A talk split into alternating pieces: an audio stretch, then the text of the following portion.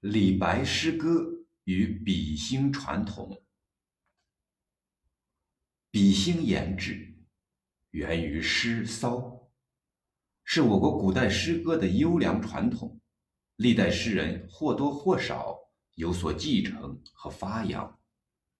而在李白诗歌中，尤具有重要意义。了解和掌握李诗善于比兴这一点。将有助于掌握李诗的命脉。前文说过，李诗富于气势的表现之一是感情抒发的透彻、淋漓尽致，这是一部分李诗的特点。李诗也有感情表达十分含蓄、隐蔽的时候，他将真情实意很深的包藏起来，并不急于裸露无遗的坦然公布。读者应在做一番探寻访幽之后，是能完全理解，含蓄隐蔽并不等于含糊隐晦，它既是李白对古典诗歌比兴传统的继承和发扬，也是在特定情况下表达特殊情绪的需要。对于李诗赋予比兴这一特点，前人早已指出过，譬如李阳冰《草堂集序》。为李白繁琐著述，言多讽兴。胡振亨《李诗通》为李白乐府连类引逸，尤多讽兴，为晋古所未有。王夫之《唐诗评选》对李诗特以“深”字标出，“深”就是深于兴际之意。魏源为陈亢《诗比兴间》所作序中也说。阮籍、傅玄、鲍明远、陶渊明、姜文通、陈子昂、李太白、韩愈，皆以比兴为乐府。对李氏的比兴之作，前人也有所阐发。譬如萧士斌在《分类补注李太白集》中的解释，就颇有一些真知灼见。唐汝询在《唐诗节》对李白某些篇目的苦心孤诣也有所发明。陈亢《诗比兴间》收李诗五十七首，虽然对个别作品的分析失之牵强附会，有泛政治化倾向，但对多数作品的秘旨、深意都做了有益的探讨。虽然如此，前人对于李诗深于讽兴这一特点，还未予更充分的注意。不少重要作品中的比兴之旨尚未发现，或有所发现而揭示的不够准确、不够深透。更重要的是，还没有把这一特点同李白创作思想联系起来加以阐发，从而说明这一特点的重要意义。李白的诗论虽然很少，但稍加整理即可约略窥知其基本创作思想。孟起本是诗云：“白才艺气高，与陈时宜齐名，先后何得？”其论诗云：“良辰以来，燕伯所及。沈修文又上以声律，将复古道，非我而谁与？”李白古风其一，大雅久不作。其三十五丑女来笑贫，也是他的重要诗论。其基本观点是标举风雅正声，赋以古道，反对良辰颓风及其在当时的余波。李白为其好友崔成甫诗集《泽畔吟》撰序，序中对《泽畔吟》做了高度评价，云：“观其意气顿挫，英风激扬，横波遗流，腾博万古，至于威而张，婉而立。”悲不自我，心成他人，岂不云愿者之流乎？微而张，婉而立，云云，实际上正是李白创作方法的夫子自道。李阳冰《草堂集序》对李白诗歌做出繁琐著述、言多讽兴之后，接着说：“卢黄门云。”陈师仪横志颓波，天下志文熙然一变。至金朝诗体尚有良辰功业之风，至公大便、扫地并进。这就是孟起所说“白与陈师一齐名，先后合德”的由来。先后合德的意思，就是陈子昂与李白的诗歌主张一致，有共同的反对和倡导的对象，其诗歌的催现扩清作用也是一致的。陈子昂的诗歌理论集中反映在其《修竹篇序》中的一段话，序云。文章道毕五百年矣，汉魏风骨，晋宋莫传。然而文献有可争者，仆常观其良简诗，采丽尽繁而兴迹都绝，每以咏叹。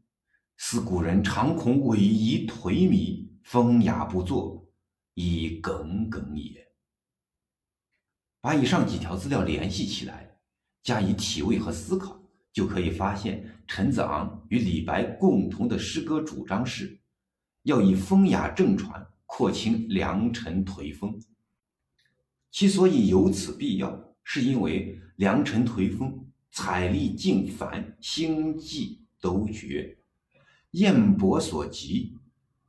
既然良辰颓风之颓，关键在于星迹都绝，那么。所谓风雅正传之正，即在于比兴言志，使诗歌具有褒贬美次的作用。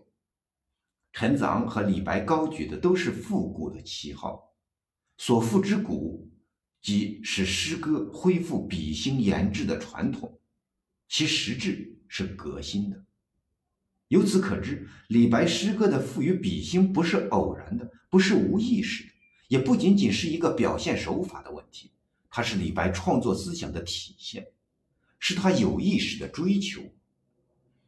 掌握了李诗比兴言志的特点，特别是领会了李白继承和发扬这一传统的重大意义，我们就会发现，李白写高山大川、风花雪月、奇禽异兽、醇酒美人、神仙幻境，以及其他一些似乎远离社会、远离现实、远离政治的事物。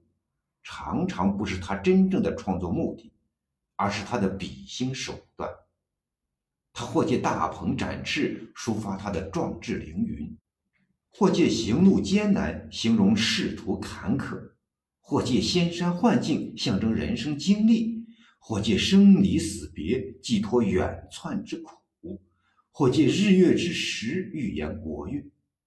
大量的历史题材是他借古讽今的手段。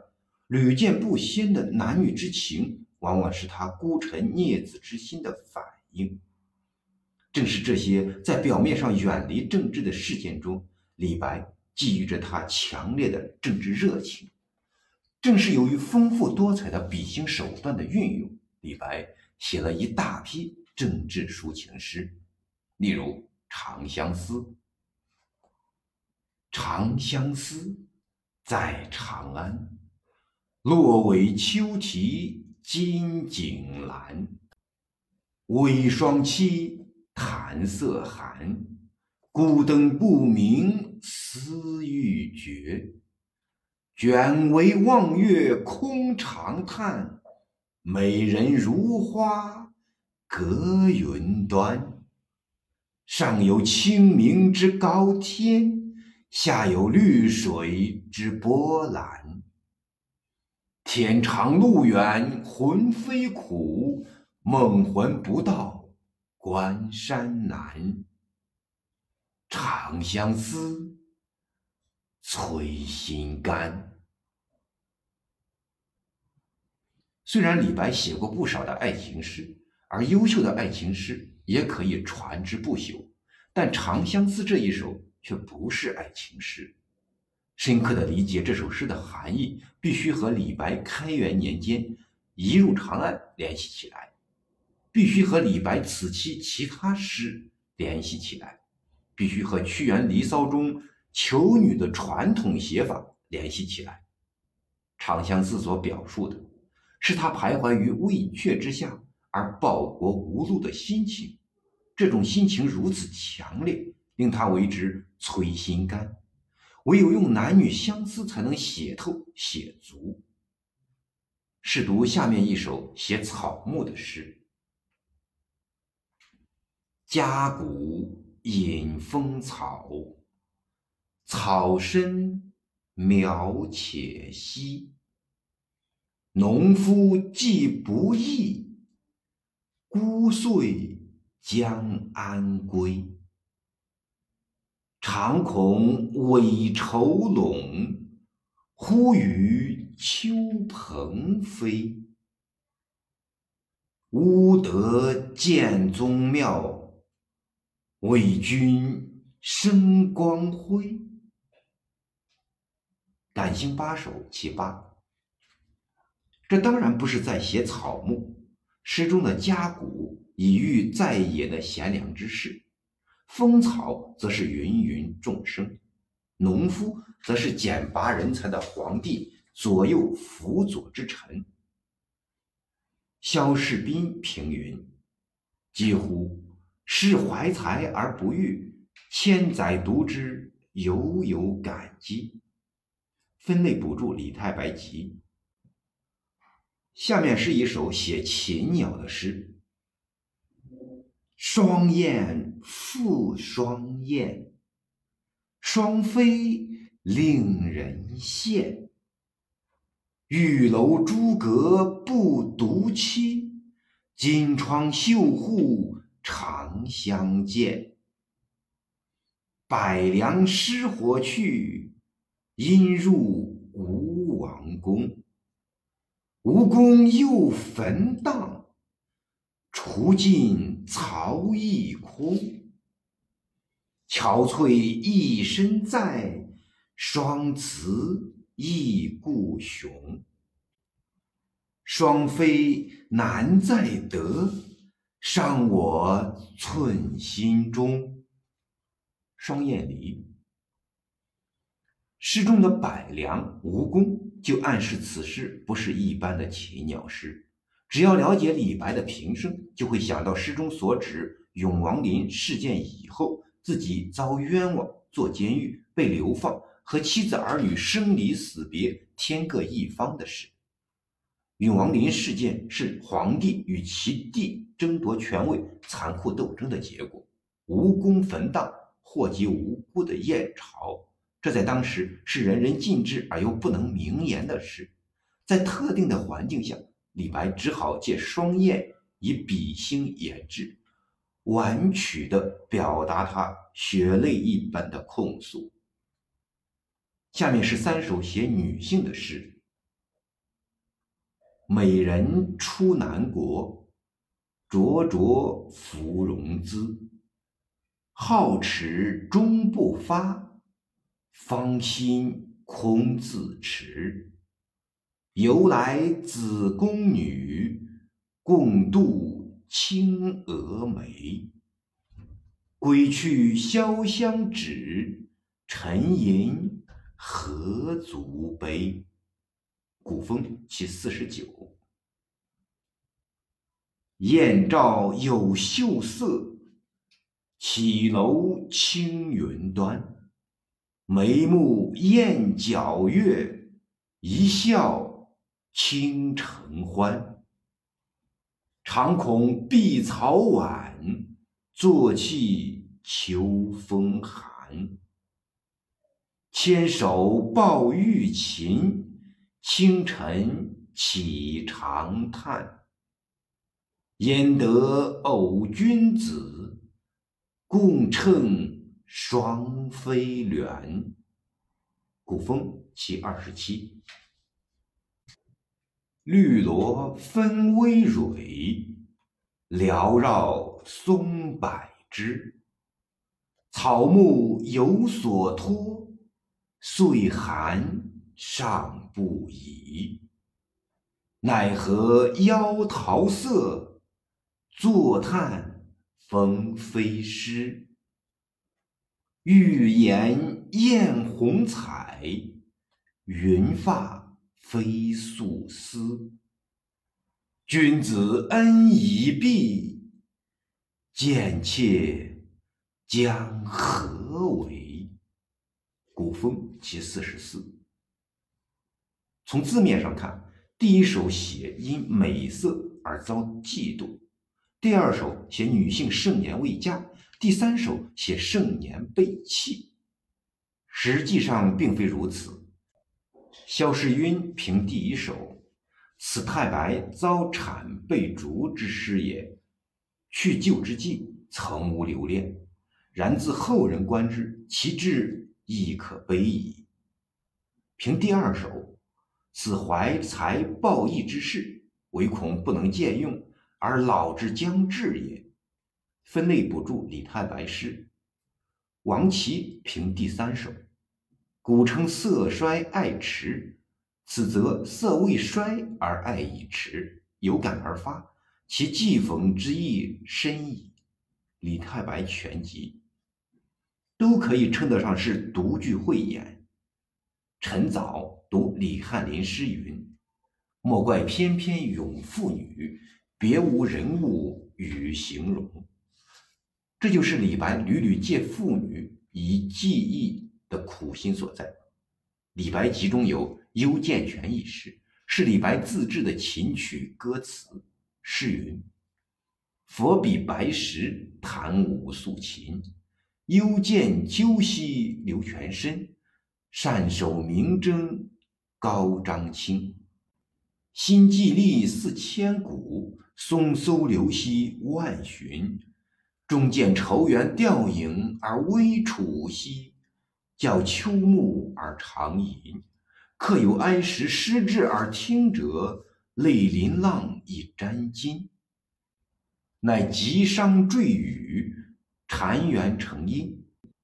吾但写生发情于妙旨。殊不知此曲之古今，幽涧泉，名深林。诗写琴声，诗喻诗心，也即是说，诗中写的虽是幽涧、流泉、松风、愁缘，但传达的主旨是哀时失志。读者对诗人苦心所在的领会，赖于对诗人写生发情的妙旨的感受，妙旨。在这里应指其比兴的手法。幽涧泉是诗人对自己诗多比兴的形象不过的说法。按这样的方法去理解《蜀道难》，《蜀道难》就不是简单的山水诗所能概括。与李白此期的《行路难》等诗联系起来，它应是李白一入长安寻求政治出路失败以后。